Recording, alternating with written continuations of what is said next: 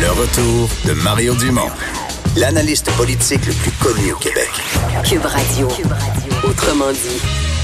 Oh, ce que la pandémie fait changer dans nos habitudes, euh, Vincent, il me semble qu'on ne devait plus voir ça, des sacs de plastique, c'était le mal. C'est vrai, c'est vrai, là ça repart. Et tout à coup, ils reviennent en force. En fait, euh, il faut en fabriquer euh, des, des quantités importantes. Euh, on parle tout de suite avec Frédéric Lessard, qui est PDG de l'entreprise québécoise Emballage EB. Bonjour, Monsieur Lessard. Oui, bonjour, M. Dumont. Vous avez eu des commandes de sacs de plastique, là?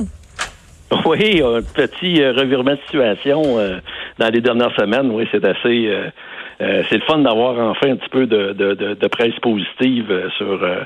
sur mon euh, sur le plastique, ça fait je suis très content. Parce que là, on, beaucoup de beaucoup d'épiceries veulent carrément plus remettre la main là, sur les sacs réutilisables des gens. On veut pas se passer ça d'un à l'autre. Oui, tout à fait, tout à fait. C'est un des un des points positifs euh, des des sacs de plastique euh, de style, on, appelle ça des sacs à bretelles, euh, les sacs pour pour les emballeurs. C'est que ça, il n'y a pas beaucoup de contamination croisée, donc euh, c'est plus euh, c'est plus hygiénique beaucoup, c'est beaucoup plus hygiénique. Donc, euh, c'est un des côtés positifs de ces sacs-là. Les sacs réutilisables, euh, on ne sait pas qui les a utilisés, ça a été nettoyé. euh, euh, il peut y avoir pas juste la COVID non plus. Là, faut, faut penser aussi à l'influenza, bactéries, la E. coli, la salmonelle aussi, ça se transmet facilement. Donc, euh, c'est un. Le jus de viande puis le jus de poisson qui est tombé dans le fond, les 17 dernières utilisations. Là. Tout à fait, tout à fait. Puis on nettoie jamais ça. En plus, c'est difficilement recyclable ces sacs-là, euh, vu qu'ils sont souillés quand même beaucoup. Puis il y a souvent plusieurs, euh, plusieurs, euh, comment je pourrais dire ça? Il y a plusieurs. Oui, mais euh, ils ont la bénédiction des écologistes, c'est que vous n'avez pas le droit de parler en mal de ces sacs-là. exactement. Peu importe quoi. Qu'ils soient faits avec de la peinture au plomb qui vient de la Chine, peu importe, on n'a pas le droit de parler contre. Moi, j'ai découvert ça au fil du temps. Bon, euh, le, le le cas présent, euh, je sais pas comment votre entreprise fonctionne, mais comment on peut se faire dire euh, on n'en veut plus de tes sacs, puis euh, vous arrêtez d'en produire, puis du jour au lendemain, on vous en demande des millions. euh, que- que- comment ça marche? C'est, c'est, euh, c'est, euh, disons que les sacs à bretelles, cette catégorie de sacs-là, c'est pas notre spécialité. J'ai une machine qui en fabrique. Euh, je dépanne des clients des fois qui en ont besoin. Donc, c'est pas des grosses productions normalement que je fais par année. Qu'est-ce que vous, c'est pas votre spécialité, ça? Pardon? Vous, c'est pas votre spécialité d'habitude, ces sacs-là? Non, non, non, non, moi. Non, moi, c'est plus les sacs de, de première couche. Donc, euh, c'est les aliments vont directement dans le sac. OK. Donc, euh, c'est plus les sacs de, de catégorie alimentaire, des sacs de pommes de terre, des sacs, euh, des sacs de congélation, toutes sortes de sacs comme ça. Donc, c'est plus ça notre spécialité. Mais par contre, des sacs à bretelles, on est capable d'en faire.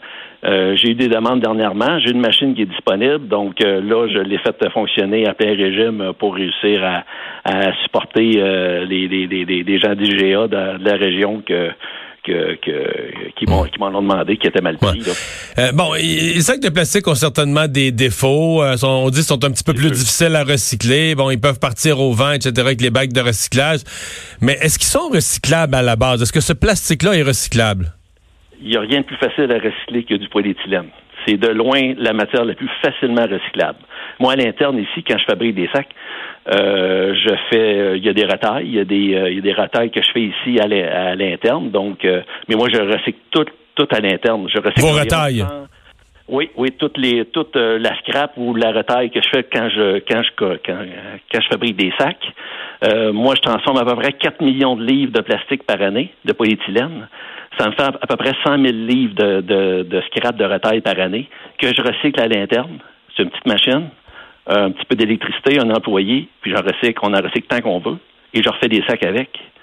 Donc, il n'y a rien de plus facile. Quand on nous dit que c'est pas recyclable, la vérité, c'est que c'est un peu dur parce que c'est léger, puis ça, c'est un peu dur d'un centre de tri, puis tout ça à récupérer. Mais c'est très recyclable. Ah, c'est recyclable partout dans le monde. Partout dans le monde, on le recycle, puis euh, c'est un des un des points qu'il faut absolument améliorer au Québec. Là. Euh, il faut qu'on faut qu'on devienne autosuffisant sur le recyclage euh, de notre plastique. Là. C'est c'est partout ailleurs dans le monde, euh, c'est recyclé, c'est facilement recyclable. Euh, à coût assez euh, assez modique. Ça prend juste un peu d'électricité, ça prend pas d'eau, ça prend pas de produits chimiques. Est-ce qu'on a, est-ce qu'on a exagéré le, le noircissement du dossier de ces sacs-là, qui était devenu comme c'était quasiment rendu que ces sacs-là étaient le plus gros problème environnemental. Même dans une épicerie où tout est suremballé, les biscuits, des affaires emballées en double, en triple, tout le monde avait le focus sur le petit sac blanc assorti là. Effectivement, effectivement. C'est sûr que sur emballage, il y a personne qui peut être, qui peut être pour ça. Là. Moi non plus, euh, des fois, je vois des choses que j'en viens pas. Là. On n'a pas besoin de suremballer non plus. Mais le plastique a des a bénéfices, puis il y a des il y a des qualités que que Probablement, il n'y a, a, rien d'autre qui, qui, peut se comparer à ça là, au niveau de toutes ces qualités. C'est sûr qu'il y a des défauts aussi. Donc, là, mais dans les qualités, il y a la, il y a la salubrité, la, la propreté, euh, l'absence de bactéries, tout ça qui reste peut-être, qui risque peut-être, j'allais dire, de devenir des points qu'on va regarder plus là, après la pandémie. Hein? Oui, exactement, exactement, parce que c'est à faible coût. C'est c'est pas dispendieux le, le, le polyéthylène, ça se transforme facilement ça prend pas euh, ça prend un peu d'électricité, il faut juste se chauffer. La technique est un peu est un peu plus complexe qu'on pense, mais mais ça prend pas beaucoup d'énergie. Donc c'est pas énergie fort pour pour fabriquer des sacs.